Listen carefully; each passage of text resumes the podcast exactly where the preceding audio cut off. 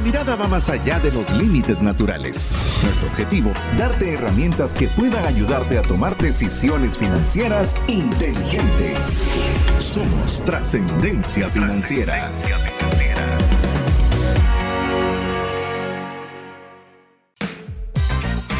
Soy César Tánchez y me dio vértigo estando de viaje.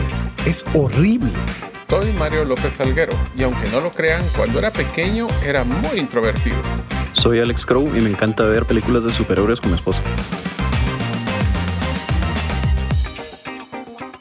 Hola, te saluda César Tánchez y como siempre un verdadero gusto poder contar con el favor de tu audiencia en un programa más de trascendencia financiera, un espacio donde queremos no solo utilizar bien los recursos para agradar a Dios, para tener lo suficiente para nuestra familia, sino también para sobreabundar de tal forma que podamos compartir con una mano amiga. Así que te damos la bienvenida si es la primera vez que tienes la oportunidad de escucharnos y también te damos la bienvenida o lo damos nuevamente si tú ya eres de las personas que nos estás escuchando un buen tiempo atrás. En ambos casos, agradecidos de que ustedes tomen este tiempo para invertirlo en escucharnos a través de este espacio de trascendencia financiera.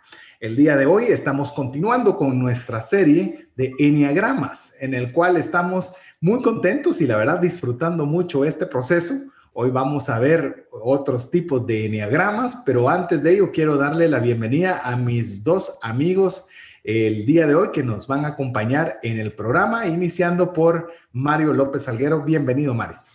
Pues muchas gracias, César. Siempre es un gusto estar con ustedes. Espero que el episodio anterior les haya gustado, empiecen a identificar patrones de cuáles son sus enneagramas. Eh, básicamente recordándoles que un enneagrama es una forma de como un grupo, consolidar un grupo de comportamientos para poder encontrar patrones. Y una de las cosas que estamos encontrando en esto, no solo vamos a encontrar que tenemos un enneagrama predominante, sino que inclusive hay un secundario y hay algunos que interactúan mejor unos con otros. Así que si ya los dejamos entusiasmados o todavía no han identificado cuál es su enneagrama, pues hoy vamos a tener la oportunidad de poder hablar de los siguientes tipos de enneagramas y esperemos que podamos describir a uno de ustedes el día de hoy. Así es, y le doy paso también a que pueda saludarles a mi amigo Alex Crow. Bienvenido, Alex, nuevamente a este espacio y a toda la serie de Enneagramas. César, Mario, muchas gracias por dejarnos compartir acá. A todos los que nos están escuchando, muchas gracias por su tiempo. Esperamos poder entretenerlos y enseñarles un poquito de lo que poco que hemos podido aprender sobre esto. Eso de entretener me parece como que Alex va a contar un chiste y de ahí va a ir Mario. y Facebook Live no va a salir. No me va a salir. Pero bueno, amigo, amiga, solo para hacerle un, breve recordatorio, si es primera vez que nos está sintonizando, busque los podcasts anteriores sobre esta serie. Arrancamos con la importancia, realmente cómo podemos encontrar los usos eh, a los enneagramas, que, cómo podemos nosotros eh, sacarle algún tipo de provecho a nuestra vida y al uso del dinero. Y luego continuamos con el enneagramas del 1 al 4 describiendo brevemente algunas de sus características dominantes y la forma o la idea en la cual se pueden interactuar mejor o aprovechar ese tipo de carácter para el desarrollo de las múltiples actividades personales, laborales y demás. Pero quisiera, Alex, si nos puedes hacer favor de describirnos brevemente, solo mencionarnos cuáles son los nueve eneagramas. También lo puede buscar como eneatipos, también es otra forma de poderlo decir. Eh, un poquito difícil porque la palabra no es una palabra oficial en español, eh, sino que es un, viene de una palabra en inglés de Enneagram, que es la forma más fácil, y hemos estipulado que es mejor Enneagrama por la raíz griega. Así que si querés, das un poquito nada más eh, la descripción, mi estimado Alex, de los nueve eneatipos o enneagramas para que ya podamos arrancar con el primero que tenemos preparado el día de hoy. Perfecto. Para recordarles a todos un poquito lo que ya hemos visto. El primer eneatipo, el número uno, es el perfeccionista, el que le gusta enfocarse en detalles. El segundo es el ayudante. El tercero es el ejecutante, el que va sin importarle qué. El cuatro es el romántico, el que tiene esos sentimientos a flor de piel. El cinco, el investigador, al que le gustan mucho los datos. Seis, leal, que le cuesta dar esa lealtad, pero una vez alguien la gana, es eh, muy difícil que la pueda perder. Siete, el entusiasta, tenemos un ejemplo acá entre los tres. Y ocho el, eh, ocho, el desafiante, el que siempre está buscando qué más puede hacer y que tal vez tiene un poco más de fuerza, que ya lo veremos en su momento. El nueve, el pacificador, el que está tratando de quedar bien con todos y el que trata de que todos estén bien entre todos. Esos son los nueve tipos que, que se han visto hasta ahora. Fantástico, ya tenemos los nueve enneagramas en los cuales, insisto, estamos tomando de Ian Morgan Crock como la fuente base. No es la única, hay muchas. Eh, es más, queremos decirle que si usted quiere recibir un link el día viernes junto con el podcast en el cual le enviemos un test que usted puede hacer en línea, eh, con mucho gusto solicítelo.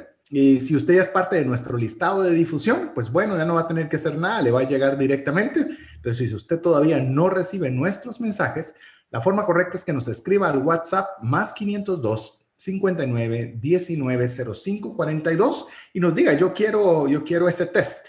Eh, queremos decirle que tanto Mario como Alex y su servidor hicimos ese test. La verdad toma un poquito de tiempo, son 135 preguntas las que usted debe responder, solo para ver la veracidad o lo bien elaborado que estaba el test y la verdad nos quedamos gratamente sorprendidos que sí estaba muy bien hecho. Así que ya vamos a hablarle un poco más sobre ese tema, pero recuerde que si usted quiere recibirlo, tiene que solicitarlo al WhatsApp más 502 59 19 05 42.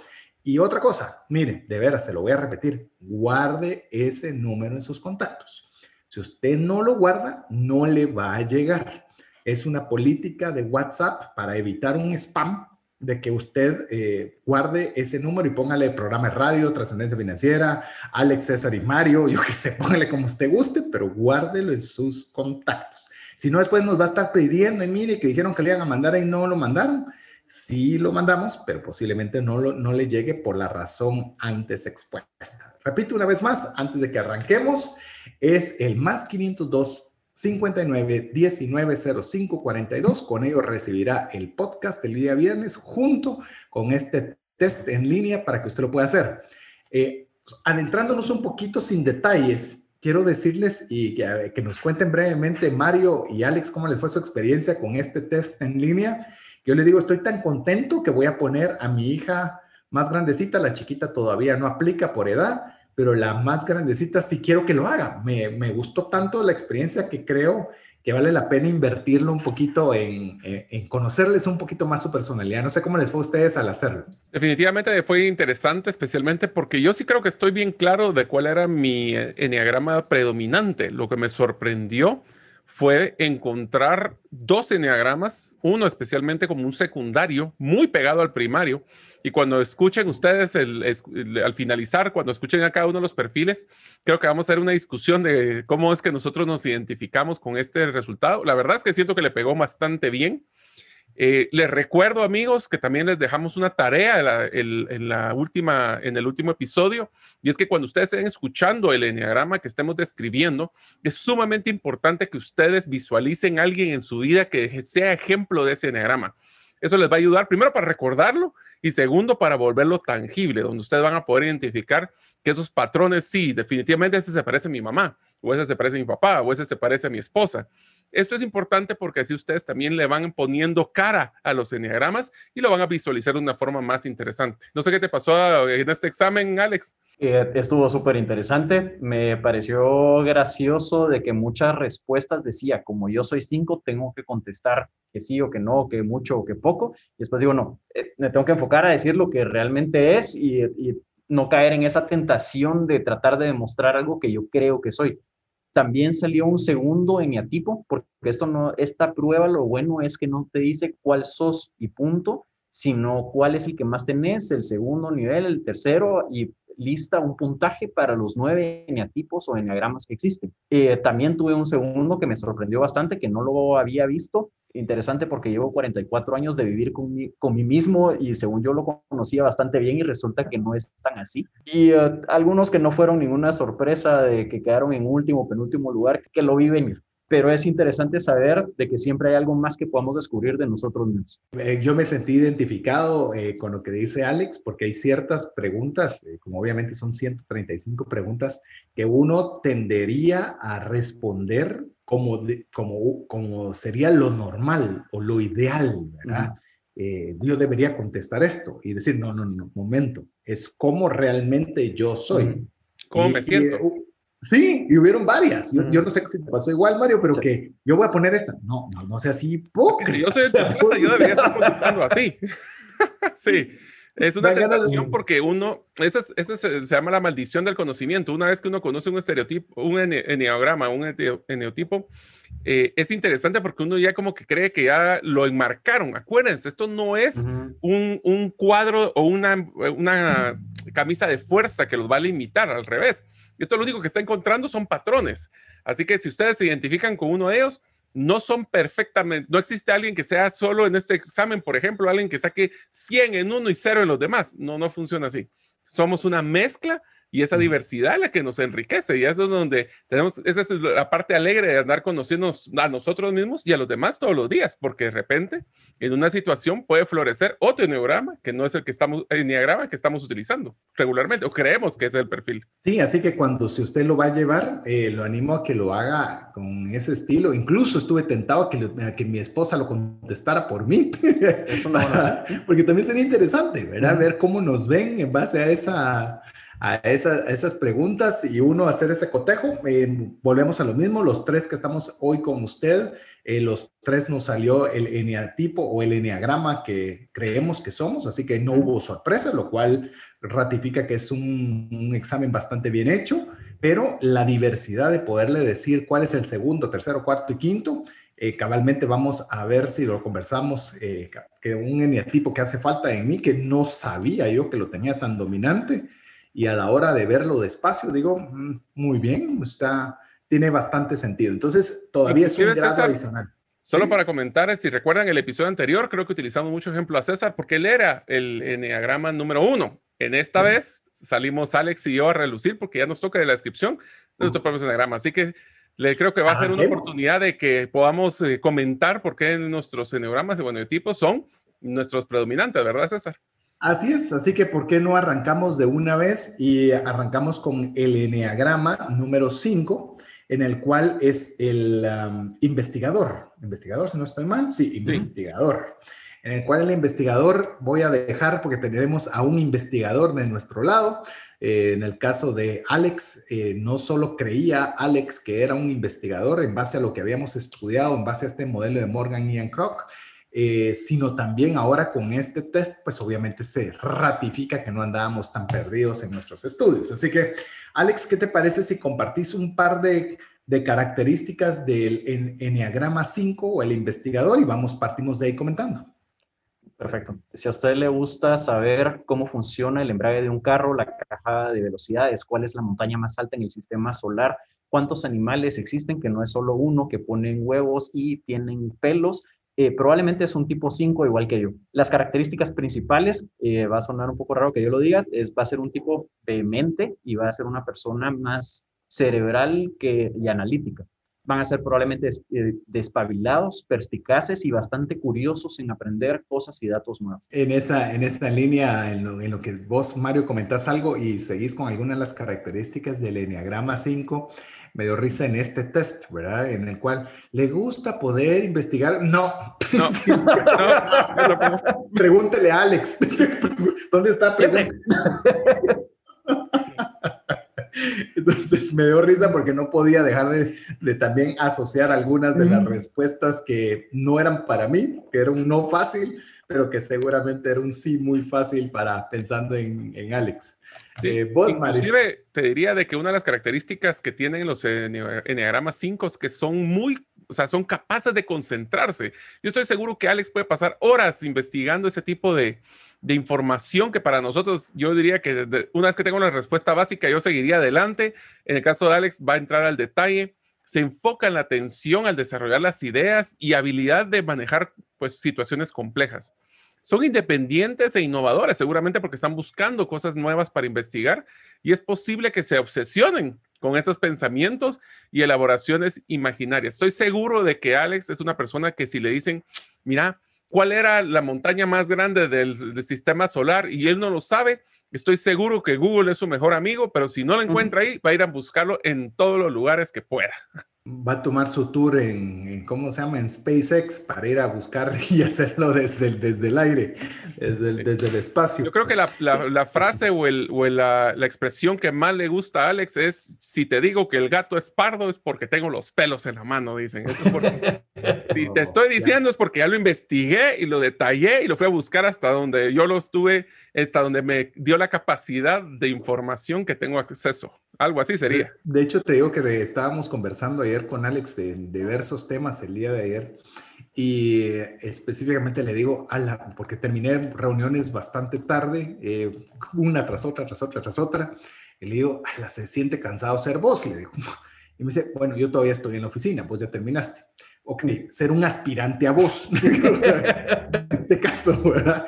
Pero al, al, mención del eneatipo, y tomando que tenemos a Alex como una referencia, eh, son capaces de concentrarse por periodos prolongados de tiempo. Yo no puedo, yo no puedo, o sea, sí necesito los cambios, los refrescos, inclusive hemos conversado recientemente con Alex, estamos en algún proyecto fuera de su área habitual, pero con Mario ya llevábamos varios proyectos habituales distintos, ¿verdad? Eh, Alex es una persona muy, es muy concentrada, eh, muy enfocada, eh, se toma su tiempo en, sacar, no significa que sea desordenado ni lento, sino le toma su tiempo al desarrollo e investigación de ideas. Hay que dedicar el tiempo necesario, creo yo, ¿verdad? ¿Lo dejamos que se defienda o no? Sí, dejémoslo. Más que defenderme, quería hundirme un poco más. Mario lo había mencionado al principio, eh, esto no es para poder encajonarnos a nosotros, a mí me ha servido mucho porque todas las personas, todos los eneatipos tienen pros y tienen contras. Hay unas personas que pueden estar más integrados y unas personas que tal vez pueden estar un poco más desintegrados y pueden tener las, eh, las debilidades más arriba. Eh, esto me sirvió mucho para poder entender cuáles eran mis debilidades y qué era lo que yo tenía que cambiar en mi vida para poder tener mejores resultados. Y la verdad es que ha servido bastante y me ha ayudado mucho. Entre esas debilidades, por ejemplo, tenemos el que me gustan tanto los datos y, digamos, un poco menos eh, los sentimientos, me tiendo a aislarme mucho, o en el tipo 5 tiende a aislarse mucho de la demás gente y puede parecer como excéntrico o nihilista no siempre está en contacto con la gente y prefiere a veces estar solito trabajando sin que le estén preguntando cómo estar o dándole seguimiento a la demás gente. Pero también tenemos buenos aspectos. Un 5 sano eh, o integrado puede ser visionario y suele estar a la vanguardia y es capaz de, de, ver el mundo de un modo completamente nuevo. Inclusive voy a ahondar en esto y como estamos hablando entre amigos, usted va a aprovechar a conocernos un poco. De hecho, va a conocer mucho más de Alex de lo que nos ha tomado con conocerlo en los 5 o 6 años que tenemos de estar juntos porque obviamente como usted ve es una persona muy reservada, son personas que se toman eh, su espacio y en el cual, como, como bien lo mencionaba Alex, esa es parte incluso hasta de las debilidades, ¿verdad? De, de, estar un poquito individuales, ¿verdad? Son muy individuales, muy investigativos. Inclusive, yo sé, amigo, que usted puede estar 100% seguro de que la Tierra es redonda, pero contale, Alex, en tu caso, que a tu nivel de investigador, ¿a qué te ha llevado en ese aspecto? Eh, la Tierra sí es redondeada, no es perfectamente redonda.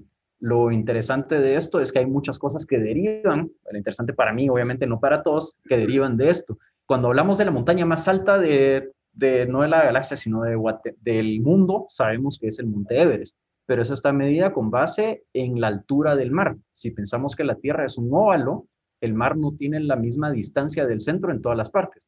Entonces, el punto más distante del centro de la Tierra es una montaña que está en el Ecuador, pero la montaña más alta arriba del nivel del mar es el Everest. A mí eso me parece fascinante. Cuando se lo cuento a mi esposa, solo abre los ojos y voltear para otro lado, así como, eh, ok, tengo que ir a hacer otra cosa, gracias. Bueno, pero al final del día también tienen una gran ventaja, eh, diría yo, los, los números 5, y es que como les gusta aprender, también yo diría de que son, yo no sé si ustedes se recuerdan, pero yo, por ejemplo, mi abuelo era, estoy seguro que era un investigador, porque él cuando llegábamos a visitarlo los eh, fines de semana, era una inquisición de preguntas de, y de historias sobre la mitología griega, sobre la geografía. Entonces les gusta mucho aprender inclusive eh, les encanta también resolver preguntas complejas, ya que pues obviamente eh, el investigar, porque las cosas muy fáciles como que dicen, y, hago la pregunta, Alex, yo creo que más que aprender el resultado es ese, procesa, ese proceso de, de, iluminación donde vas viendo cosas nuevas, que es lo que es, es más, el, más interesante, siento yo. Y yo no soy cinco, ¿verdad? Pero por eso te pregunto, que es más interesante el proceso aprendizaje que el aprendizaje final. ¿No crees? ¿O, crees que estoy ahí? Tiene razón, Mario. Ese es uno de los puntos. El aprendizaje, el proceso de aprendizaje en sí, a veces le podemos dar un poco más valor que el resultado final. Y eso usualmente va a tender a que nos lleve más tiempo el tomar decisiones o el que nos lleve a ser más eh, a, llegar a un resultado porque nos desviamos demasiado en el, y entonces este dato sí me cuadra con aquel, y entonces esto sí va con esto, y entonces, ¿por qué va a pasar esto? Y, y nos vamos mucho a veces por la tangente en lugar de ir como un 7, un 3 probablemente al resultado y ya pasaron tres veces por, por la meta cuando yo todavía estoy pensando cómo, cómo podría ser la mejor forma de hacerlo. Incluso yo podría añadir, y vamos a ver también el, un yo extrapolado, es decir, cuando este, este, este eneatipo eh, se, se, va más allá de lo que debería, que hay que tener cuidado, le puedo decir eh, un factor interesante, porque estamos viendo las características predominantes de un investigador, pero son personas muy interesantes, personas muy interesantes. Eh, por ejemplo, usted sentarse a, conversar con Alex, ya solo con lo que escuchó ahorita de la montaña, ya aprendió algo nuevo. O sea, ya, ya es algo que, que realmente usted posiblemente nunca lo hubiera interesado investigar, pero lo aprende muy fácilmente de un investigador. Entonces, usted tiene una tarea, usted está dentro de una empresa y tiene una persona, una personalidad tipo 5, y usted le diga, mira, estoy pensando en desarrollar este producto, pero se me ocurriría, no sé qué tipo de persona le podríamos usar o qué usos podríamos darle, le está dando materia prima a esta persona para decir, buenísimo, ¿de quién le puede interesar? Y a ver qué ingredientes tiene. ¿Quiénes son las personas que más usan estos ingredientes? ¿Cuáles son las razones por las cuales los utilizan? Ale, qué interesante conectar este punto con este y lo va a hacer que se desarrolle en un área donde se siente muy cómodo. Yo conozco, al igual que Alex, eh, un buen amigo, empezó como cliente, luego es un amigo, es una persona mucho más grande que yo. Eh, creería yo que ahorita estará cercano, llegando a los 85, 87 años, pero es una persona investigadora y ya viaja. Imagínese investigadora y viajera. Entonces es una cosa sumamente interesante porque le comienzan a explicar por qué viaja, por qué quiere ir al polo norte, al polo sur, porque están ligeramente inclinados los polos, pero cuando usted va en este, en este tiempo, usted puede ver porque el sol está girando sobre su eje y entonces entra un rayito de luz que pasa por un lugar donde resulta A, B o C y recuerdo alguna parte, pero me quedo así como, wow, qué interesante todo lo que se aprende. Entonces, eso es algo muy interesante de este eneatipo y si se da cuenta nos estiramos un poco más de tiempo en los eneatipos donde estamos identificados para poderlo hacer. Pero ¿qué te parece, Mario? Ahora si ponemos ahora sí formalmente en la silla de acusadores a Alex, viendo también qué puede suceder con un investigador con un yo extrapolado, es decir, un 5 exagerado. Exacto, o sea, aquí lo que vamos a hablar es si este enneagrama eh, se dispara de una forma exponencial. ¿Qué es lo que pasa? de que para un Enneagrama 5 las personas valen o, sol, o estás bien con otra persona si lo consideras experta en algo que podrías aprender o que podrías tener ese reconocimiento. El segundo punto es que puede llegar a un punto de avaricia o tendencia a guardar en exceso lo que se tiene, porque al estar investigando constantemente las probabilidades de situaciones del mercado, va a estar acumulando lo más posible para estar listo. Entonces, siempre van a estar preparándose a este tipo de, situaciones.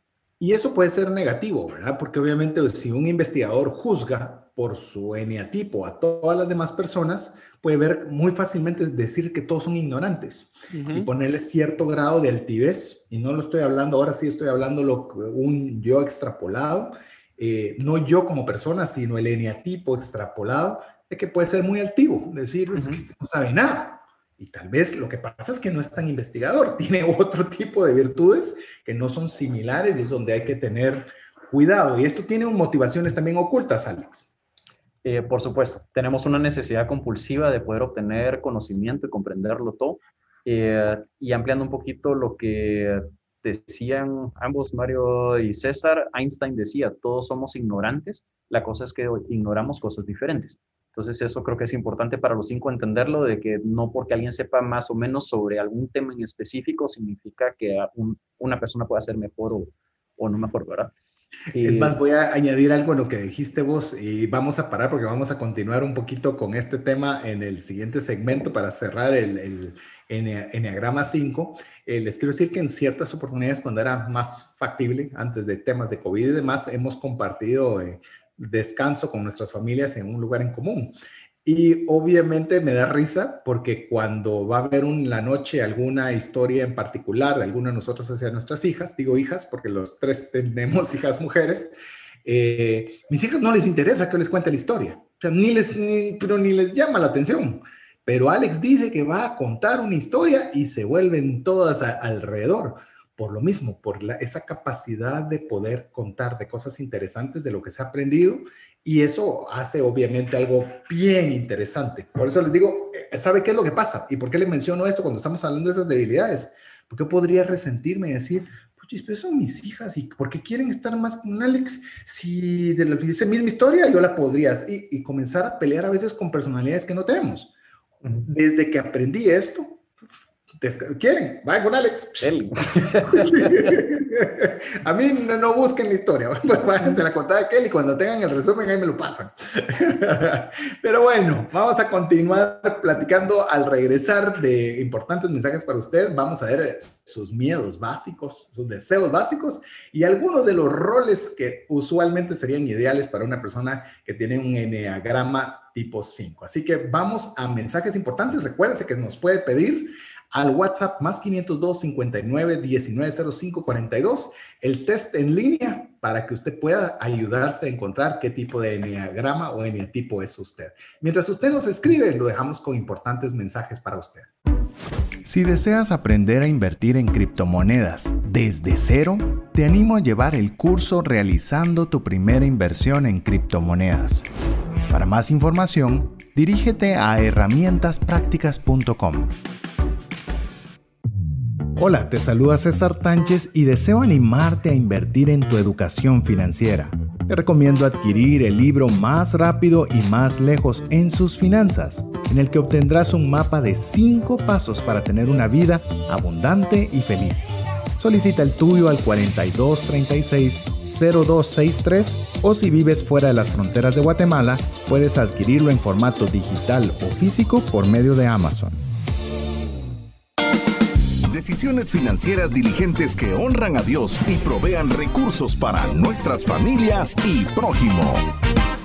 Esperamos que usted esté disfrutando tanto esta, este, este episodio y de por sí toda la serie de eneagramas o eneatipos para que usted también pueda eh, ayudarse a poder encontrar cuál es el patrón de comportamiento que usted lo caracteriza, pero no solo para conocerse usted mismo, sino también que usted pueda conocer a su entorno, conocer a sus empleados, conocer a sus jefes, conocer a su cónyuge, a sus hijos, que a veces creemos conocerles y como bien dijo Mario, tenemos una toda la vida de convivir con nosotros mismos y vamos descubriéndonos ciertas cosas conforme vamos aprendiendo.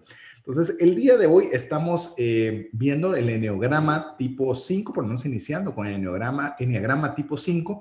Lo que quisiera recordarle antes de seguir con donde dejamos eh, los puntos pendientes del enneagrama 5 es que si usted quiere recibir el link donde puede realizar este test para ayudarle a definir su enneagrama, pues eh, con mucho gusto nos lo puede solicitar al más 502 59 19 05 42. Recuerde que debe guardar ese teléfono en sus contactos. Si no lo guardan, no lo va a recibir. Así que ni se moleste en pedírnoslo porque no le va a llegar. Lo vamos a mandar junto con el podcast para que usted pueda hacer clic tanto para escuchar el podcast si no lo pudo oír completo el programa o quiere repasarlo, así mismo poder hacer su test. Tiene que agarrar una su taza de café, una su taza de té o algo, una bebida, porque son 135 preguntas que va a hacer, pero valieron mucho la pena por lo que está escuchando de nuestra parte. Recuérdese que aquí no le contamos nada que nosotros no hayamos probado primero. Aquí los primeros en probarlo todos somos nosotros y si pasa algo positivo, se lo compartimos y si pasa algo negativo, ni escuchará de ello. APC. Asumimos, eso. Primero ponemos en práctica y luego compartimos. Así que vamos, nos quedamos hablando del eneatipo, que los eneatipos 5 también tienen un miedo y un deseo básico, Mario. A ver, ¿qué tal, qué te parece si vos lo compartís? Ok. Pues uno de los, eh, de los miedos básicos es sentirse útil, inútil. O sea, su miedo es ser inútil, aún con sabiendo todo lo que saben, o sentirse incapaz de poder investigar o incompetente. En conclusión es no saber. Y hay, yo creo que eh, ese es el miedo básico. Pero un deseo básico que va amarrado es ser capaces y competente. Queremos motivar a, un Enneagrama 5, es démosle un reto de investigación y van a ver cómo se les prende las estrellitas en los ojos a Alex para poder ir a buscar en todos lados dónde poder encontrar esa solución. Y cada vez que encuentre una, un reto de, de investigación, lo va a buscar y lo va a realmente gozar quiere frustrar a un, un Enneagrama 5 es que lo encuentre en una posición de incompetencia. Imagínese en un rol laboral, que usted lo ponga en una posición donde sobrepasa su capacidad de análisis o su capacidad de competencia sin darle el entrenamiento adecuado. Puede ponerlo en una posición de incompetencia que le vuelve una frustración enorme. Yo no digo que no se den esos pasos, que siempre estamos evolucionando, pero dele las herramientas, para que pueda investigar, para que pueda aprender, para que pueda adaptarse a esa nueva posición. Si no, de lo contrario, pues como usted hoy está aprendiendo y como nosotros seguimos aprendiendo, lo va a poner en una posición muy complicada. Que en esta misma vía, Alex, aparte que puedas añadir algo sobre este tema, me gustaría también que pudiéramos ver ya un poco los roles laborales ideales para un Enneagrama 5. Perfecto. Los roles ideales podrían ser los siguientes detective, pensemos en un Sherlock Holmes, no en la, el que podía ver el tatuaje abajo de la manga de alguien, sino todo el proceso de lógica y de investigación que llevaba, eh, que probaba todas las tierras él para poder saber si encontraba después tierra en otro lado, poder probarle y decir, esto lo pudo haber traído en la bota, entonces esta tierra viene de tal lado, por lo tanto tiene que ser de allá el, eh, la persona que estoy buscando. Ese proceso de lógica me refiero. Alex, te voy a interrumpir. ¿Te gusta la serie de Sherlock Holmes o no? Sí. Ya leí todos los libros, ya vi todas las series que hay en Netflix y, sigo viendo a ver qué, qué, más hay. Lastimosamente ya falleció la persona que lo escribí eh, y está en mi bucket list el ir a ver la casa 802B en Baker Street en Londres para decir aquí era donde vivía el que escribió Sherlock Holmes. Y sabes qué, te voy a decir, yo ya estuve ahí, ya me tomé la foto y a ver, pues, Buena onda. y entonces, entonces ¿qué, más, ¿qué, más, hay? Yo te esperaba encontrar algo más por acá, pero en, esa, en esa línea cabalmente es bien interesante, por eso quería hacer algo. Voy a hacerle una otra paréntesis. Perdón, porque cuando son eneatipos hay que, hay que, hay que aprovechar la silla caliente. Mire, yo cuando, eh, eh, cuando íbamos al cine, es que ahora cómo se oye raro cuando uno habla en pasado, Cuando íbamos al cine, íbamos a ver, por ejemplo, una película de Marvel, esas que llevan secuencias. Eh, para mí era sentarme a la par de Alex. Íbamos los tres, pero yo quería ir a la par de Alex. ¿Por qué razón?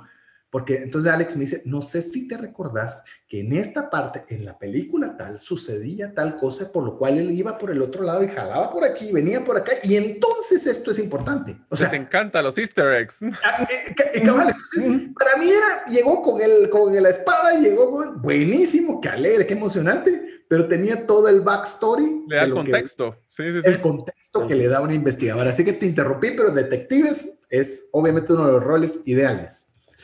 Otro que creo que no hay que pensarla mucho, de científico, nos encanta investigar y verificar, creo que ese sería un rol ideal. Eh, de investigador, obviamente, una persona, un ingeniero podría ser eh, perfecto para este tipo de, personalidad. Un desarrollador de software, pensemos que tanto Elon Musk como Bill Gates son probablemente neotipos 5. Eh, y en general, cualquier otro rol donde, puedan, donde podamos aprender, desarrollar pero tenemos que tener cuidado porque como jefes nuevamente no nos gusta tanto el darle tanto seguimiento personal a la gente, nuevamente llegando a la parte de las debilidades de, un eneatipo 5. Recordemos siempre, para ustedes que puedan sentirse identificados con, con mi personalidad ahorita, con lo que hemos platicado, eh, la humildad ontológica. Eh, según la ley de Paitzek, la mayoría de las cosas que sabes están equivocadas. Recordemos que al final somos humanos, no somos Dios, no podemos saber todo y probablemente muchas de las cosas que sepamos de historia, de personas, de ciencia, de lo que sea, no necesariamente es lo correcto. Eh, Ahora, lo que sí te quisiera decir, Alex, una cosa es interesante y voy a decir, porque esta es la experiencia que se recuerdan que yo tuve, estuve muchos años en recursos humanos. Una de las características de un Enneagrama 5 que me parece súper interesante es que les encanta ser especialistas de su rama o de su producto o de su proceso. Y una de las cosas más complejas que podemos hacer con ellos es estarles cambiando las reglas del juego constantemente que les gusta especializarse. Voy a poner un ejemplo. Si eres, esta es una persona que es muy buena para seguir procesos, es una persona que va a aprender el manual, va a aprender los detalles, va a investigar y va a ser especialista en su proceso. El problema es de que en un modelo volátil, hablemos de un área comercial donde cada cliente es diferente, donde a veces vienen muchos problemas diferentes, es una frustración muy fuerte. Inclusive cambiarlo de rol constantemente, aunque sea muy bueno, le va a generar mucha frustración. Inclusive lo que quisiera añadir, por ejemplo, y, eh, obviamente ahorita Alex está en la silla caliente, pero... Ya me va a tocar, no te preocupes. ya te va a tocar. ya te va a tocar. Es más, vos querés que te toque. Yo sí, porque soy entusiasta al respecto. Yo quiero que me toque a mí, yo quiero que me toque a mí. Eh, por ejemplo, no les gusta, a pesar de lo que estaba diciendo bien Mario, no les gusta la exposición. Usualmente no son los que les... Está bien que sean los expertos, pero subirlo al púlpito para que todo el mundo diga que es la quinta... No Hasta introvertidos. Y sabe un ejemplo de, este tipo de personajes conocidos, que usted tal vez no lo conoce. Yo le digo a usted, ¿quién es Steve Jobs? Usted dice, pues, sí, por supuesto, Apple, Mac, iPhone, todo. Pero muy pocos hablan de Wozniak, el que fue quien fue el socio de Steve Jobs. Y él no le gustaba aparecer en público, él nunca salió de, enseñando las características del producto, pero era el genio atrás de la investigación, del desarrollo, de, cómo funcionaban todas las cosas. Y es como usted va viendo cómo funcionan esas sinergias. Wozniak no presentó un producto porque seguramente si él lo presenta, Apple no sería lo que es hoy. Y seguramente Steve Jobs no sería lo que él fue si una persona como Wozniak, que era quien le encargaba de suplirle o ambos suplirse áreas de falencia entre sí. Mm. Así que eh, solo para cerrar este enneagrama, queremos también mencionarle un personaje bíblico. Eh, nos dimos a la tarea con, con, Alex primordialmente, ya sabe usted, el investigador, de buscar algún, algún ejemplo bíblico y el que se nos ocurre que más se apega es Lucas. Lucas era un médico, al ser médico era un científico, y si usted lee los, eh, los cuatro evangelios, son escritos de forma muy diferente, pero el que da lujo de detalles es Lucas. El que se daba cuenta de las, de las cosas que eran muy imperceptibles para los otros evangelistas, para él eran muy particulares. Es más, le, le quiero recomendar un libro que es de, ¿cómo se llama? El apellido es Curi. Eh, a ver si nos recordamos. Eh, vamos a recordar el nombre. Del mundo. ¿Perdón? ¿Él? El hombre más inteligente del mundo, el título. El hombre más inteligente del mundo. El, apellido es Curi. Voy a ver si me recuerdo del nombre del autor. Ya le di el apellido. Librazo, librazazazo. Me gustó tanto que se lo regalé a Alex con dedicatoria. Como usted ya sabe, pues él es investigador. Dije, le va a gustar ese libro. y creo yo que obviamente Lucas encaja perfectamente en un enneagrama tipo 5. Así que yo sé que mientras lo estoy diciendo, Alex está buscando cuál es el nombre de la persona, si lo conozco bien. Está con editorial. está el Google abierto ahorita. Ah, ok, ya, ya lo sabía yo. Así que mientras lo ubica Alex, ¿qué te parece, Mario, si le damos ya paso al siguiente eneagrama o eneatipo? El número 6. El número 6 es el considerado el leal. Eh, esta es una, es una, una característica. Perdón, Mario, disculpa la interrupción. Augusto Curi. Augusto Curi. Mire, yo me llamo César Augusto y no me recordaba. O sea, con eso le digo el nivel de investigación del mío, pero Augusto Curi, eh, el hombre más inteligente del mundo, uno de los libros, uno de los mejores libros que he leído en mucho tiempo. Vale la pena que lo lea. Así que ya, listo. Mario, perdón. Mario, ahora sí, seis. así dejamos claros ahí el, el, investigador haciendo su, lo que más le gusta. Entonces, ahora vamos a hablar de un, un diagrama bien interesante, que es el leal. Y aquí la palabra clave para este diagrama es confianza. Es un tipo, es un tipo de, personalidad que es muy comprometida, pero está muy orientado a la seguridad. Eh, son dignas de confianza, son trabajadoras y muy responsables, pero también pueden adoptar actitudes de defensiva, evasiva o muy nerviosas. Esas son dos características bien interesantes, pero confianza, lealtad son sus fuertes en este sentido. Yo quisiera, antes de que Alex pueda comentar al respecto y añadir algunas características adicionales sobre este enneagrama, es que una persona que labora con nosotros, esas fueron las primeras palabras cuando estábamos en el proceso de la entrevista. Y me decía, mire, a mí no me importa mayor cosa, pero quiero tener seguridad en mi trabajo. Es decir, eh, que yo saber que no importando lo que yo deba hacer, yo voy a estar aquí por largo tiempo, la inestabilidad no me gusta, incluso conversamos, me recuerdo, en temas de COVID y obviamente había incertidumbre de todas partes de qué iba a suceder. Y me recuerdo una de las conversaciones que tuvo conmigo y me dice, mire, si usted tiene que prescindir de nosotros, dígamelo, pero déjemelo saber bien, que yo sepa en qué estoy parado y en ese momento yo sé o voy a tener una alternativa de qué hacer o qué no hacer. Entonces, este tipo de persona me hizo recordar y ahorita ya la asocié perfectamente con su eneatipo, en el cual eh, necesitan la seguridad. Es parte de su personalidad sentirse seguras. Eso no implica que los ambientes sean seguros siempre, pero saber dónde están parados, Alex. Por supuesto. Eh, va a ser una persona que va a tender a trabajar probablemente mucho hasta estresarse a sí mismo y se va a estar quejando de eso. Eh, va a ser una persona sumamente cautelosa, probablemente indecisa, aunque también a veces reactivas, desafiantes y rebeldes. Yo Son cuando... temas complicados esos. Sí, das cuenta, porque es un tema que quiere leal, lealtad, pero al mismo tiempo, o sea, sus detonantes son bien diferentes a los anteriores, se dieron cuenta. Eh, y eso pues obviamente le va a generar inseguridad y desconfianza. O sea, estamos hablando de que son personas que van a trabajar duro pero siempre que sean como correspondidos. Y por lo que me estás mencionando, Alex, creo que una de las características fuertes es, es y diría, no voy a decir que todos los millennials, porque eso ya saben que no me, jamás, me gusta hacer ese encaje, pero son personas que tienen que tener una validación constante de su trabajo y validación para ese tipo de seguridad que van por buen camino. Y a veces las personas, cuando no les dan ese tipo de retroalimentación constante, eh, no van a sentir esa inestabilidad pero que a ellos les interesa mucho estar estables interiormente, estar seguros de sí, pueden ser independientes, pero siempre con ese Big Brother diciéndole, vas bien, vas bien, vas bien, y pues apoyan, son personas que también apoyan mucho la valentía eh, hacia los débiles y hacia los incapaces, o sea que por eso es que a veces son desafiantes y retadores, porque cuando algo no están de acuerdo, porque se sienten que están haciendo bullying, por ejemplo, estas personas, al ser leales con, con nosotros, yo sé que cuesta mucho ganar su confianza, pero una vez que la tenemos, son personas que van a estar siempre a tu lado, ¿no? De hecho, la persona lo que te estoy mencionando tiene muchísimos años de trabajar con nosotros. Eh, obviamente, conociendo ya estos detalles, te das cuenta que son capaces de trabajar independientes, como lo que estás mencionando.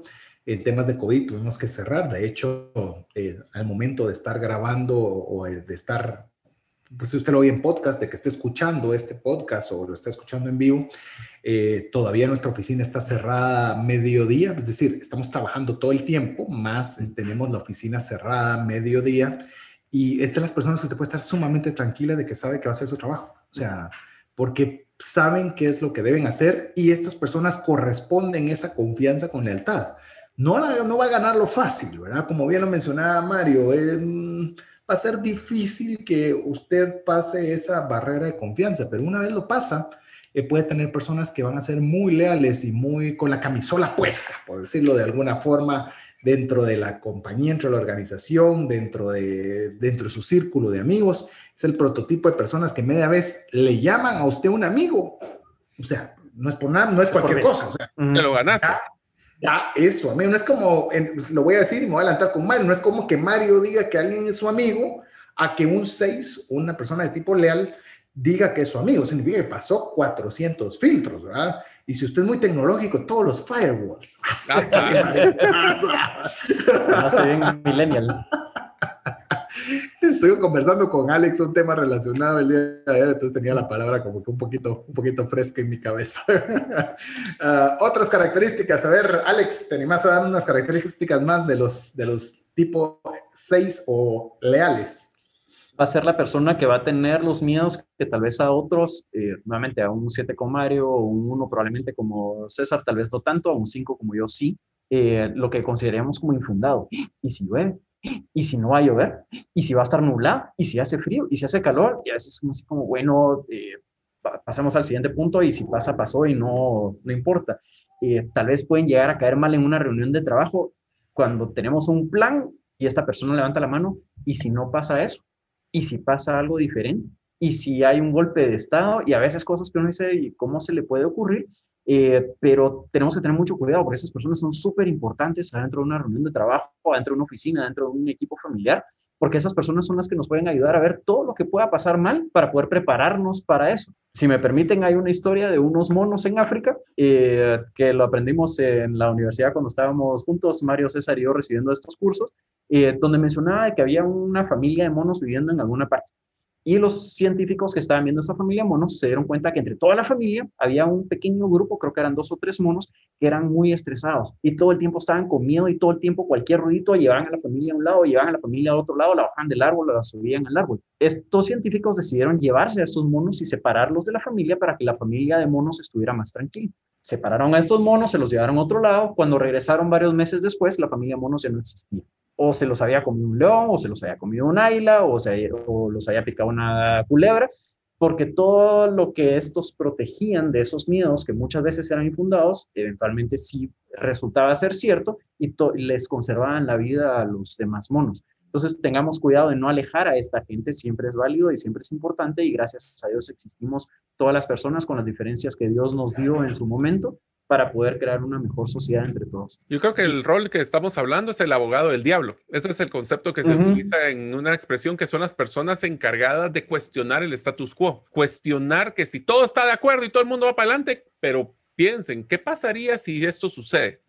Es más, les diría una cosa, las empresas que tuvieron este tipo de perfiles seguramente estaban mejor preparados para la pandemia que las otras empresas. Seguro. Seguro. ¿Por qué? Porque cuestionaron qué pasa si pasa esto y qué pasa y, entonces vieron las posibilidades, no lo obvio, y seguro eran muy importantes en estas organizaciones. Ahora más que todo los valoran. Ahora más que Sí, son, son roles cruciales y volvemos a lo mismo. Y por eso es importante hablar de estos eneagramas o eneatipos, porque a veces pueden pensar, es que qué exagerado, de solo lo malo mira. Y cómo es de catastrófico todo lo malo, ¿eh? pero como, con la historia y con el estudio, más que una historia, con el estudio que se hizo de, de estos monos, se da cuenta que son necesarios para la preservación, preservación de la empresa, preservación del hogar, preservación de la sociedad, porque son los que están viendo las cosas que podrían suceder mal y abren los ojos a algunos que quizás no, no prestaríamos detalle de esa otra forma. Pero también un eh, enneagrama tipo 6 también tiene las, algunos riesgos de su yo extrapolado. ¿Te parece si los compartís, Alex? A ver, creo que te tiene una curva, ¿verdad? Perdón, eh, el yo extrapolado. Va a valer la persona si hace la persona lo que el 6 espera que haga. Necesita mucha confianza para poder, eh, para poder que, creer en una persona. Necesita que esa persona siempre haga lo que él espera que haga para poder ir ganando poco a poco esa confianza. y va a tener usualmente mucho miedo o transformado en ansiedad de qué pasa si esta persona no me cumple, qué pasa si llueve, qué pasa si eh, hoy nos ataca un león en Guatemala. ¿Sabes qué me hace pensar esto, Alex, con lo que estás mencionando? En la agencia, en la corredora de seguros que tengo, yo debería buscar cualquier cantidad de seises. Pues esos se encuentran, encuentran todo lo que puede suceder. no hay que vender Ese nada. es tu cliente ideal, vos. O sea, interesante. Ya viste que uno sigue aprendiendo. y más, te diría que sabes que es una de las cosas simpaticísimas, que una mamá seis su peor enemigo ha de ser Google, porque de repente estornuda el bebé y se va a ir a buscar todo y va a ver todas las probabilidades de todas las enfermedades, hasta las que están solo en algún país como en África. ¿Qué te parece, Mario, ya que, ya que hiciste ese comentario, si conversas un poco de las motivaciones y estilo de comunicación de los Enneagrama 6? Perfecto, pues su, motivación oculta es la necesidad de sentirse seguros y avalados todo el tiempo. Estas personas es darles una guía darle su enfoque y va a darle sus, sus, sus balances y chequecitos de que están haciendo su proceso de una forma bien. Y con su estilo de comunicación hay que ser cautos, porque al final del día, cada vez que tengamos una conversación con estas personas, las personas están pensando las mil probabilidades. Piensen en la película de los Avengers, el Doctor Strange, que vio un millón, no sé cuántas veces posibilidades. Ese es Enneagrama 6 en su extremo, ¿verdad? Porque vio todas las probabilidades de todo lo que podía pasar y bueno, encontró solo que había una para poder ganar, ¿verdad? Entonces, ese es el, te diría que una de las características y rápidamente su miedo básico es carecer de apoyo y orientación, estar a la deriva y su deseo más básico es eso, seguridad y apoyo. ¿Qué te parece ahora, Alex, si compartimos un poco los roles ideales para los enneagramas tipo 6? Perfecto. Para los que sean 6, su forma donde se van a sentir muy bien adentro de un trabajo es en las siguientes. Probablemente un doctor o un veterinario porque tiene que estar viendo todo lo que puede salir mal para poder eh, prever y curar a la persona o al animal antes de que suceda. como un maestro también le puede ir muy bien, un trabajador social, obviamente, eh, y en general todos los lugares donde se puedan sentir seguros en su trabajo, con la misma lealtad que el trabajo tenga hacia ellos, de la que ellos le van a dar hacia su trabajo. Como jefes, usualmente van a ser eh, los que les gusta que el personal siga la guía de lo que ellos están planteando y como empleados les gusta que su jefe esté muy de cerca y que les dé muchos consejos y que crea en su trabajo principalmente. Yo creería, y tal vez me gustaría solo ampliar un poco en, esto, en estos temas de los roles. Yo creo que un, y esto, y esto estoy infiriendo un poco y quiero comentar, que, oír sus opiniones, una persona leal, con lo que mencionaste, Alex, de como trabajador, necesita ser escuchado. Porque una persona que no es escuchada en el leal puede decir, ¿y será que estoy haciendo bien mi trabajo? No dijo nada, tal vez lo hice mal. Eh, genera ansiedad. exacto, le genera ansiedad. Todo lo que le genera ansiedad es de tener mucho cuidado con una, una persona que tenga enneagrama tipo 6. Y usted, amigo, si usted es una persona que se siente amigo, amiga, identificada con enneagrama 6, ese es un, ese es un, un sonido de alarma, un sonido de alerta. Si usted se siente ansioso, entonces ya puede comprender que está reaccionando ante una situación que le está generando un desconfort o le está generando inseguridad. Y ante eso, pues obviamente usted ya puede ubicar que es analizar y ver si es algo que puede ser fundado o no. Porque a veces podría ser algo que es infundado, pero como es reactivo, pues básicamente usted va a actuar de acuerdo pues a ese set de atributos y personalidades que Dios le dio. Eh, no sé si querés comentar algo, algo, alguno de ustedes, si no damos el ejemplo que consideramos bíblico de este eneatipo. Tal vez solo mencionar que estos roles que estábamos platicando que son importantes son, por ejemplo, yo lo veo en los doctores. Los doctores son unas personas que se especializan tanto para poder tener su máximo conocimiento y poder atracarlo. Esos veterinarios también, a veces maestros que pueden compartir esa información, hasta trabajador social. Así que enfocados en todo lo que tiene que ver de personas con de lealtad hacia lo que ellos profesan y que le den una retroalimentación constante eh, y el reto más grande, estar dándole constante comunicación, diría yo. ¿Sabes, ¿Sabes con lo que dijiste, Mario? Me hizo pensar, y, obviamente, o igual que vos, no estoy generalizándolo a todos, sino una enorme mayoría, cuando vas con un médico, hasta te cae mal de que nunca salís con algo positivo. Eh, ya estás avanzando en lo que sea. Sí, pero... Pero, hay que cuidarse. Hay que, tener cuidado. No, yo diría que todavía no se acelere. Mire, fíjese que uno dice, ala, y entonces voy bien o voy mal. Pero Imagínate yo entusiasta. es parte de su, de su profesión de ser muy cautos con la información que dan, muy cautos con las variables que pueden cambiar, porque no es una ciencia cierta, no es matemática, uno más uno es dos, ¿no? Aquí puede ser, si sucede A, puede ser que este cuerpo reacciona. Entonces, ellos tienen que tener esa posibilidad y margen para sentirse seguros. Hemos eh, poder estructurar, para darle un ejemplo bíblico, de Job. Es una persona que podría ser fácilmente encajable en este tipo de, de personalidad, en la cual, pues obviamente, una persona que es bastante leal, que a pesar de todas las circunstancias adversas que pasó en la vida, tenía muy clara su convicción y creencia en Dios y a pesar de todo, dice, aunque pierda mi casa, aunque pierda mi familia, aunque pierda todo, no dejaré de confiar en Dios. Y una vez había logrado tener ese tipo de confianza, pues básicamente él era una persona que podía considerarse sumamente leal, una lealtad que muchos quisiéramos. Así que bueno, vamos a hacer una pausa en lo que usted nos escribe al WhatsApp más 502 59 19 05 42. Si usted desea recibir el podcast y junto con el podcast enviarle un link donde usted puede hacer su propio test para saber qué tipo de personalidad le abarca a usted, por lo menos darle una muy buena idea. Es un test gratuito, no tiene costo. Así que lo único que van a necesitar es tiempo, son 135 preguntas en las cuales le va a ayudar un poco a poder definir su eneatipo. Así que lo dejamos que usted nos escriba más 502 59 19 05 42 y mientras usted lo hace, escuche estos mensajes importantes para usted. Si deseas aprender a invertir en criptomonedas desde cero, te animo a llevar el curso realizando tu primera inversión en criptomonedas. Para más información, dirígete a herramientasprácticas.com. No permitas que una enfermedad o fallecimiento inesperado destruya la economía familiar.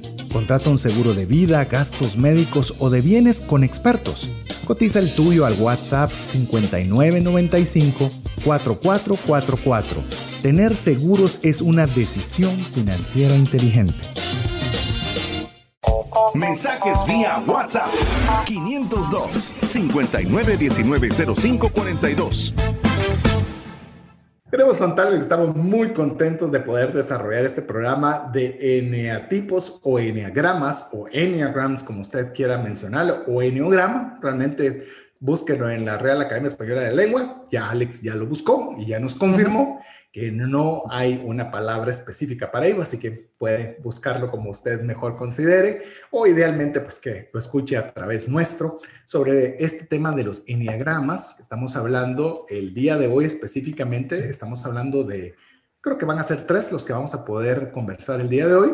El número cinco, que es el investigador, el número seis, que es el leal, y ahora vamos a ir con el número siete, que es el entusiasta. Así que vamos a conversar un poco del tema número 7, si usted quiere saber, porque hasta ahorita está escuchando eh, cuáles fueron o qué conversamos sobre los enneogramas anteriores, le aconsejamos que usted pueda ir al podcast y poderlos escuchar despacio y poderse reír también un poco a costillas nuestras. Yo ya pasé por la silla caliente, lo estamos llamando, recién acaba de pasar Alex en la silla caliente y estamos haciendo todo el preámbulo porque ahora le toca a mi estimado Mario entrar a la silla caliente con el siguiente enneagrama. Recuerde que si usted todavía tiene dudas, esto, este curso, le, voy a repetir, perdón a los que ya nos escucharon en el episodio anterior, eh, nosotros eh, llevamos un curso relacionado al aspecto con Morgan Ian Kroc, en el cual, le digo, lo escuchamos varias veces y no nos encajaba sumamente rápido. Yo inicialmente, por descripción, pensé que era un 6. Nadie me vio jamás un 6. Y a la hora de hacer las características en detalle y el examen, peor, o sea, no, no soy un 6. Pero a veces uno tiende a confundirse un poquito y por eso este tipo de test y por este tipo de que usted pueda escuchar el podcast despacio, repetirlo y demás, le va a ayudar mucho para que usted pueda poco a poco identificarse usted, identificar a su esposa, a sus hijos, hijos, hijas, a su jefe, a su compañero de trabajo, a sus subalternos, para poder aprovechar esas características particulares o dominantes que Dios ha puesto en cada uno de ellos para que obviamente podamos tener una mejor interacción personal que nos ayude obviamente a ser más eficaces, generar más dinero y tener trascendencia en todo lo que hacemos. Pero bueno, queremos dar arranque de una vez y ahora poner en la silla de los acusados, en la silla caliente, como lo hemos llamado, a nuestro amigo Mario, porque él es una persona que tiene sus características dominantes de siete el cual es los entusiastas. Así que como va a estar en silla de acusados, ¿qué te parece, Alex, si vos arrancas con un par de características de los entusiastas y hacemos que Mario se quede tranquilo y le, hacemos ver le damos la vuelta para que no tenga que intervenir cuando le toca estar en la silla de acusados? como y como entusiasta. Así es. Perfecto. Eh, las características van a ser, como ya lo han escuchado en varias eh, emisiones de radio o en varios podcasts antes, una persona que va a ser muy productiva, eh, tipo Mario, y usualmente va a estar ajetreado. Tiene 500 negocios que está trabajando en todos en un poquito y todos van saliendo eh, en, su camino. Eh, va a ser una persona muy versátil, va a ser optimista, va a ser espontáneo, va a ser juguetón. Si no, pregúntenle a la esposa de, de Mario las molestaderas que a veces se tienen ahí. Para nada. Va a ser alguien animoso, va a ser alguien muy práctico no con tantos rodeos, no con tanta información. Si necesita información es para algo, no por el placer de tener información. Eh, y también va a ser alguien que podría tratar de abarcar a veces demasiado. Eh, ah, sí, hagamos pausas y comentemos porque vos podés sacar varias características. Ahorita el entusiasta lo vamos a tener quieto. Ya le vamos a dar chance que se defienda. ¿Qué, ¿Qué, consideras tomando en cuenta que tenemos un 7 hoy en el panel de discusión en base a las características que mencionaste, Alex?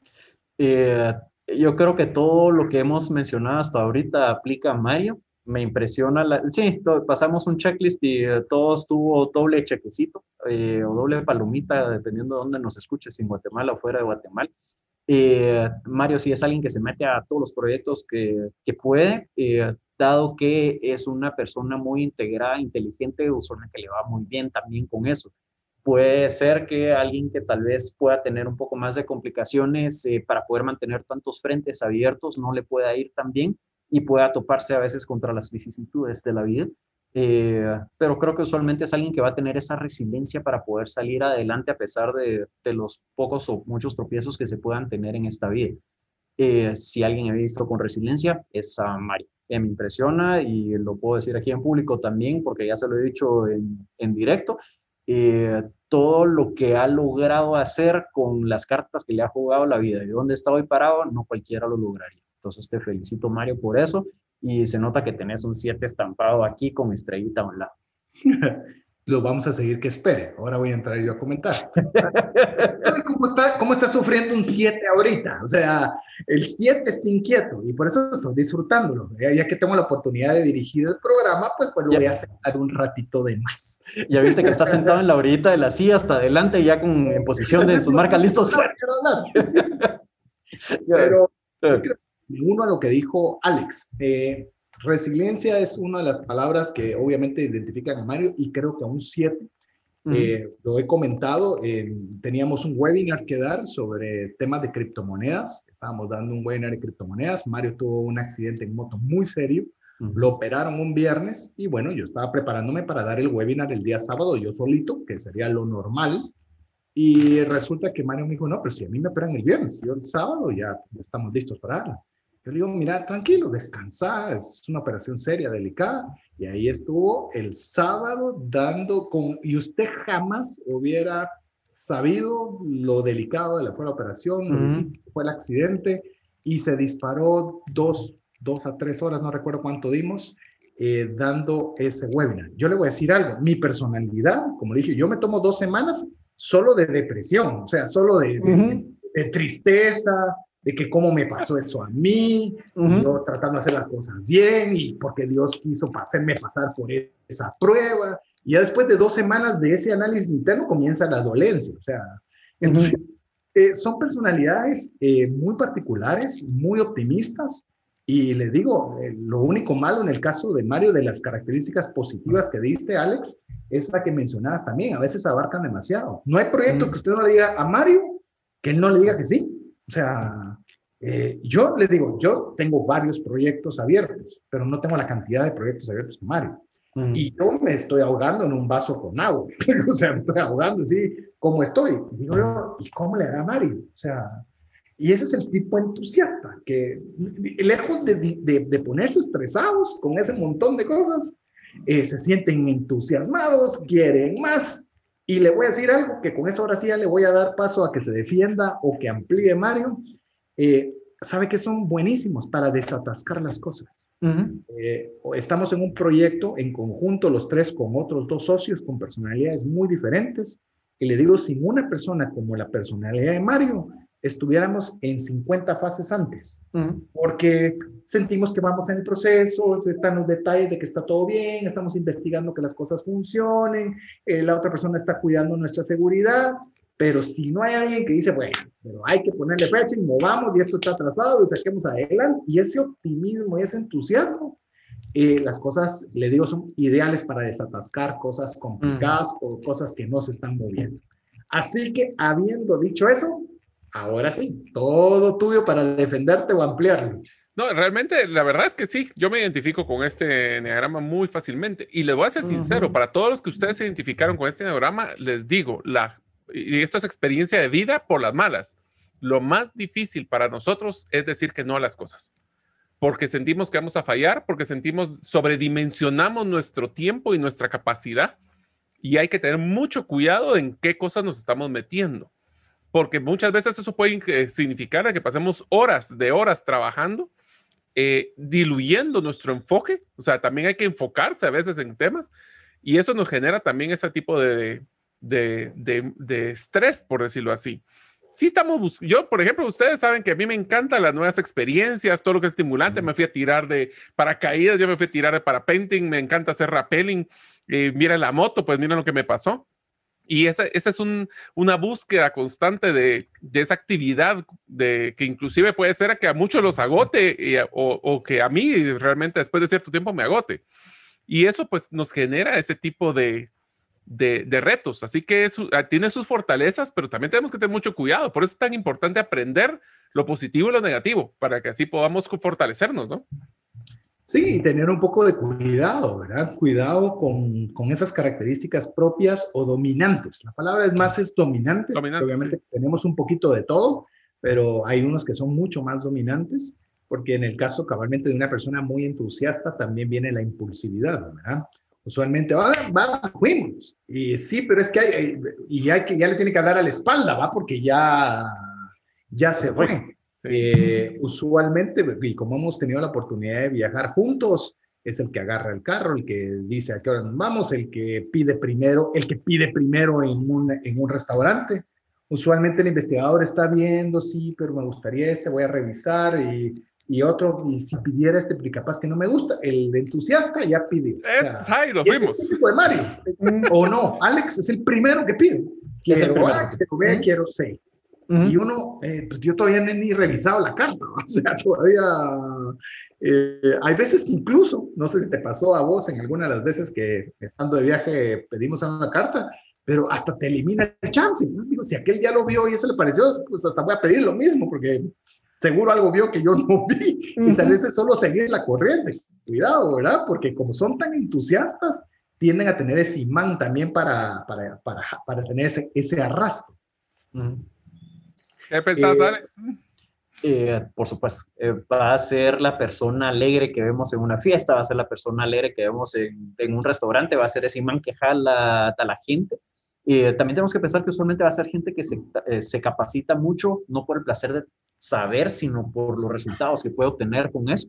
Y va a ser gente que va a tender a ser muy agradecida creo que el optimismo, la creatividad y la energía que pueden tener siempre va a hacer que todo el mundo se mueva a una velocidad más rápida de la que se movería si no existieran los siete. De hecho, le quiero mencionar algo y voy a, como estamos hablando, hemos hablado, ya me toqué la silla caliente, ya le tocó a Alex su silla caliente, ahora le tocó a Mario, por eso ahora estamos haciendo énfasis en Mario. Le digo, esta fue una de las razones por las cuales invité a Mario a ser como anfitrión del programa, eh, principalmente su deseo de servicio porque esto requiere tiempo, amigos, requiere mucho esfuerzo, requiere, usted no sé cómo lo perciba y esperamos que lo perciba con, con el valor que tratamos de darlo, pero tiene mucho esfuerzo y hacerlo de una forma desinteresada, porque Mario ni su servidor estamos cobrando, sino tratando de dar lo mejor que tenemos para que usted tenga el mejor material posible. Entonces necesita alguien que realmente quiere devolver, quiere agradar valor, lo quiere hacer con entusiasmo Inclusive, y yo no sé si te lo había mencionado, Mario, ahora aprovecho hacerlo en público, si no lo hice privado, eh, Verónica, que es mi esposa, eh, me había dicho, mira, tenés cuidado porque es tu amigo y no vaya a ser que por un proyecto eh, puedan poner en peligro la, la, amistad. Y le digo, mira, creo que hacemos buen match. Y total, tenemos, dejamos la puerta abierta. Si alguno de los dos no nos sentíamos cómodos en la aventura, lo hablaba en cualquier momento. Y pues bueno, ya llevamos más de un año estando compartiendo eh, micrófonos juntos, porque hemos complementado bien estas áreas. Pero le digo, esto lo aprendimos antes. Desde lo que le estamos contando hoy, de los enneagramas, de los eneatipos, es algo que aprenderlo nos liberó. Porque yo sabía, ok, le doy esto y Mario se entusiasma y consigue, me manda artículos, armamos Evernote y cuando sentimos ya tenemos un montón de cosas. Es más, le voy a decir, Mario se metió a, a una capacitación de, un, de, un, de una plataforma de marketing digital y solo, ¿cuántos documentos me, me adjuntaste para que podamos considerarlos para el programa, Mario? 19. 19 la primera vuelta. Sí, 19 la primera vuelta. En total son 49. Así que, y cada uno tiene de 30 a 40 páginas de contenido. Entonces, eh, eso le va a provocar un entusiasta. le va a provocar un entusiasta. o sea, agárrense de las manos, ¿no? porque aquí nos vamos. porque ahí va con todo. Así que eh, le digo, eh, veamos también un poco el temas de cuidado. Alex, el tema del yo extrapolado. En el yo extrapolado, un 7 puede llegar a sobrecargarse con todo lo que hace. No sé qué opinas, Mario, si ya estás con, con 25 horas diarias de trabajo. Sí, dicen. he estado ahí en Ahí he estado, constantemente. Ese es el modo superante mío. Eh, y puede tender a creer de que la persona vale o está bien si obtiene lo que necesita. Eh, obviamente va a tener siempre como una motivación el poder evitar la inconformidad de las emociones dolorosas, eh, pero es en general la persona que va hacia adelante y empuja a todos los demás. De hecho, eso es algo que comentábamos y tal vez amplias vos en esa área, Mario, como un eneatipo o eneagrama 7, en el cual eh, vos raras veces hablas de tus emociones. O sea, a diferencia de un 4, que lo pusimos como romántico, que no tiene ningún problema en expresar cómo se siente, contento, feliz, enojado y demás, y lo expresa, eh, en tu caso es bien difícil, pero también es por lo mismo hay que tenerle mucho cuidado a esa motivación oculta, porque obviamente tendés a, o, un, o un enneagrama 7 tiende a quedárselo mucho por dentro. Así es, eh, básicamente porque nuestro enfoque está más hacia, la, hacia lo que logras, como no, te da tiempo. O sea, la verdad es que así es como lo veo, no te da tiempo para poder eh, estar pensando en esos sentimientos cuando debería estar enfocado el siguiente reto o al siguiente enfoque. Por eso te digo que es bien simpático el tema de las emociones y tratar de evitarlas en su posible, porque nuestro estilo de comunicación es storytelling, es estar hablando historias. Entonces muchas veces tal vez hay que escuchar las historias para entender qué emoción está atrás de esa emoción. Así es donde nosotros podemos decir, mira, y te cuento de tal y tal cosa, y a lo mejor ahí hay un eh, sentimiento. O sea que también hay que tener cuidado con este, este, tenemos que, tienen que tener cuidado, diríamos, por este neograma, porque tenemos un enfoque mucho a, tratar de, ir hacia, lo, hacia cumplir nuestros sueños, como diríamos ahí con la consultora de, gerente de los sueños, para poder eh, buscar esos avances constantes.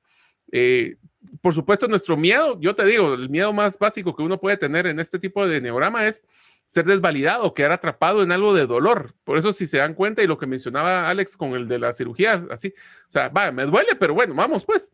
O sea, no, no quedarse dándole vueltas a ese tipo de cosas. Eh, y lo que más nosotros buscamos es ser feliz, estar contento y encontrar esa satisfacción de lograr el avance de las, de las cosas que queremos hacer. Somos complicados también, muchachos. Sí. ¿Quién no? ¿Para qué te voy a decir que no? Sí, sí.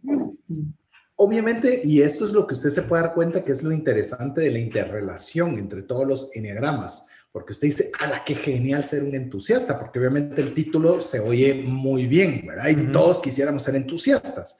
Pero realmente imagínese una empresa solo entusiasta, que no tiene alguien que le cuide la espalda como un leal, que no tiene alguien que le investigue quién es el mercado objetivo, a quién se deberían enfocar los esfuerzos, cómo organizar los recursos, pues lo que va a tener es un tropezón así tamaño. Es como que tuvieras un equipo de fútbol solo con delanteros. Eh, Qué bueno. la analogía es muy sencillo. Y las personas que están en el Enneagrama 1, por ejemplo, voy a estar los tres nosotros porque son los que están más evidentes.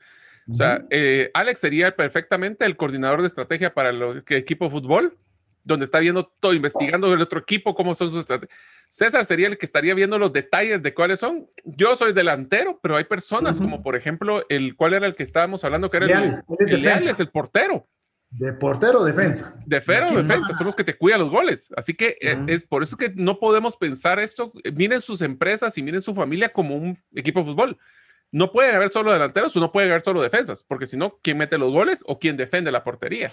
Entonces, así es como deberíamos de manejarlo.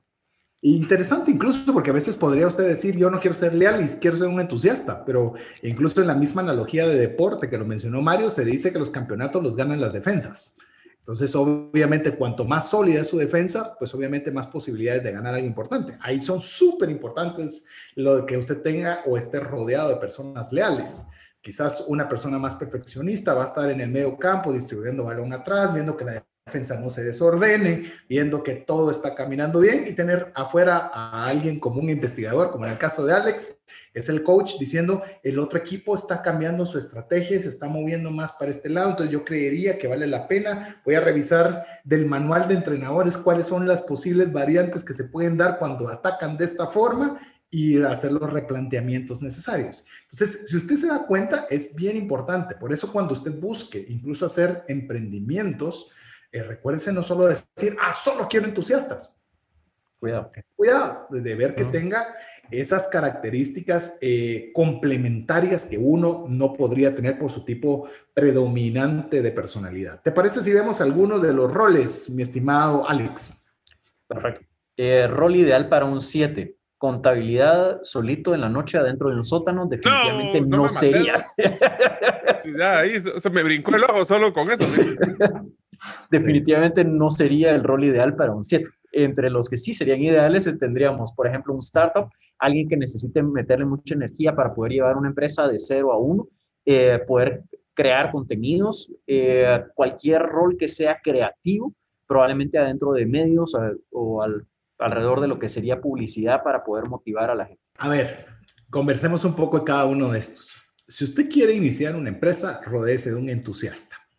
Porque él va a encontrar lo positivo en todo, él va a abrir el camino y ya le dije, principalmente va a desatascar las cosas, porque hay veces hay mucho parálisis por análisis. Eh, ¿Y qué va a pasar? Pero si está rodeado de, hablemos de los eneotipos que estamos hablando ahora, de personas que son leales, que van a encontrar 50 razones por las cuales no, que hay que cuidarse y deberíamos procurar, y entonces viene un investigador y dicen, deme chance de que yo vaya a investigar, y resulta que entonces el, el startup no funciona o el emprendimiento no camina. Aquí viene el entusiasta y dice, mucha, está bien, investiguen, está bien, cuiden, pero vamos a salir el X fecha de diciembre, por poner cualquier fecha. Eh, y eso ordena, eso, eso, eso desatasca, eso genera atracción y a todos entonces, ah, cierto, sigamos defendiendo, sigamos investigando, pero salimos el 3 de diciembre. Ok, entonces eso es lo que hace un entusiasta, el que dice, bueno, ¿cómo vamos los avances? ¿Qué fue lo que sucedió? ¿Qué pasó? Eh, yo ahorita escribo una carta, yo ya mandé esto. Eh, son bien importantes para un emprendimiento. Yo le diría que no significa que los sean, eh, que, sean los únicos para hacer un startup, pero sería ideal tener un emprendimiento inicial con un 7. Inclusive te diría una cosa, César, el, empezamos con un entusiasta y idealmente una vez que la empresa esté montada y funcionando, se le entregamos un número 3 a un ejecutante. Aquí está mi bebé, vaya y échele usted la exponencia. Porque ese, es el, ese es el rol donde podemos también, ahora lo malo es que nosotros no nos gusta soltar a veces nuestros emprendimientos, pero ese es el tipo de cosas donde nosotros entendemos dónde está nuestra fortaleza de nuestro tipo de neograma. Y ahí es donde podemos decir, bueno, yo llegué hasta aquí, el siguiente nivel lo llevará al siguiente perfil. Y eso es bien importante, amigo. Por ejemplo, le mencionamos que estamos en un emprendimiento, nosotros tres, eh, con otras dos personas, y el presidente de la junta directiva es Mario. ¿Por qué? Porque es un startup. Está iniciando y lo que necesitamos es alguien que vaya liderando el proyecto y que vaya adelante y nos esté empujando. Pero puede ser que cuando esto ya madure o cambie o necesitemos diversificar, necesitemos más a una persona más analista como pueda ser Alex, que puede decir, bueno muchachos, ya esto está caminando acá, muchachos muy, muy guatemalteco, perdón, bueno jóvenes, bueno amigos, eh, bueno, sí, ya nos escuchan en muchas partes del mundo, así que el muchacho, si usted lo oye, sabe que está hablando con un guatemalteco. Así que... Eh, compañeros, necesitamos ahora diversificar, estas son las alternativas y entra en otra fase que viene el entusiasta y dice, ok, yo estaba muy bien poder liderar este proyecto de 0 a 1, pero para llevar la empresa de 1 a 2 necesitamos otro tipo de personalidad para que pueda llevar la empresa a otro lugar. Y esa madurez de conocimiento nos permite que esas transiciones sean más fáciles. Pero te diría una cosa, César, inclusive si una persona, por ejemplo, en el caso del emprendimiento que estamos nosotros, empezamos y llegamos al punto donde crece y necesitamos a alguien, a un investigador o a un ejecutor como el que estábamos platicando. No es que yo venga y me salga, sino que ese es el momento donde estas personas pueden tomar un rol de buscar nuevos productos, nuevos negocios, nuevas líneas de productos. Entonces, existe un proceso de recuperación y ahí es el proceso de innovación, donde se puede buscar cosas nuevas, pero imagínense, yo si tuviera este, emprendimiento, no, yo quiero ser presidente siempre. No, o sea, tenemos que tener esa madurez de saber dónde está mi fortaleza, porque no hay peor cosa que tener un ejecutivo estresado y que no se sienta a gusto, porque se va a ir o va a haber problemas. De hecho, y aquí está Alex, porque en este emprendimiento obviamente tuvimos que tomar esa decisión inicial para ese emprendimiento y nos fue muy fácil poder decidir que Mario fuera quien liderara ese proyecto, porque para la fase en la que nos encontramos en ese proyecto, ninguno de los, que, de los cinco que integramos esa junta directiva podíamos ejercer ese rol. Y entonces nos sentimos todos muy cómodos en cada uno de nuestros roles. Es más, fue democrático. Sí, Me acuerdo muy bien. Va. va. Pues. no puso mucha oposición, ¿verdad? No, no, fueron cinco votos a favor, incluyendo el de Mar. Incluyendo el de. Eh, sí, hasta porque no votó en contra, ni, ni por humildad. Ni por humildad. Nos fuimos. Ni se estuvo. Pero ahora tengo, ahora tengo una... Este, este eneatipo, eneagrama, con el ejemplo bíblico, eh, por ejemplo, este fue muy fácil, podemos verlo, encontrarlo en David, el rey David, el, el, llamemos famoso para Israel y para todos los que siguen la cultura cristiana del rey David, en el cual era una persona entusiasta. Él, si decían que había que ir a cuidar las ovejas, cuidar las ovejas, si había que ir a matar al gigante, él iba a matar al gigante. Si es que iba a ir a la guerra, él iba a la guerra. Si es que iba a alabar a Dios, lo hacía bailando enfrente de todo el mundo. Incluso su esposa le dijo, mira, no hagas el ridículo, la verdad que te ves un poco mal, sos el rey. Eso es mi esposa. Y, cabalmente le digo, disculpa, yo estoy alabando a Dios con todo mi corazón y con todo lo que tengo y lo haré y me volveré más vil para poder alabar a Dios con toda mi fuerza. Eso es un entusiasta. Es decir, yo voy, a, yo voy a disfrutar de lo que sea que esté haciendo y lo voy a hacer con el máximo de mis intenciones. Así que con esto queremos a decirle, vimos eh, los, vimos tres eneagramas, vimos el investigador, es el número cinco, Hemos visto el leal, que es el número 6, y vimos el entusiasta como el número 7. Dejaremos pendiente para el próximo episodio el número 8, que es el desafiante. Ese es bien interesante, es muy, interesante. Es el secundario. Es el secundario de Mario. Y luego vamos a ver el pacificador, que es mi secundario muy fuerte. Eh, yo creo que también salió el tuyo bastante fuerte, el, el pacificador, Alex. También es el 9, mi segundo más fuerte. En el mío fue muy pegadito, así que me di cuenta, y es más, cuando lo conversamos eh, preparando el contenido, hasta nos pusimos con Alex, como tuvimos un segundo bastante dominante de investigarlo más adecuadamente para ver qué tanto, y ya a la hora del análisis nos dimos cuenta que muy probablemente está acertado. Así que le recordamos antes de cerrar que si usted quiere recibir este podcast y quiere recibir el link donde puede hacer usted ese test de 135 preguntas, es un test en línea gratuito, Pídalo al WhatsApp más 502 59 19 05 42 y recuerde de guardar ese número eh, de teléfono en sus contactos. Si no lo hace, no lo va a recibir. Así usted puede junto con nosotros ir disfrutando de su eneagrama o de su eneatipo para tener el último programa o el último episodio para cerrar esta serie. Así que ronda despedida. Alex.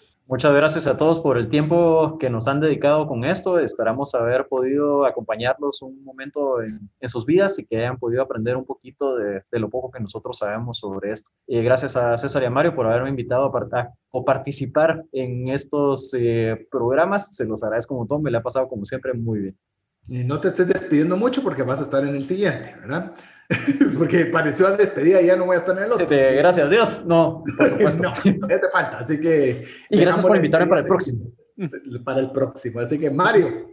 Pues muchísimas gracias, eh, amigos. Les tenemos una gran sorpresa también. En el próximo episodio vamos a hablar cómo consolidamos todos estos eneogramas en la forma que manejamos las finanzas personales de cada uno de nosotros.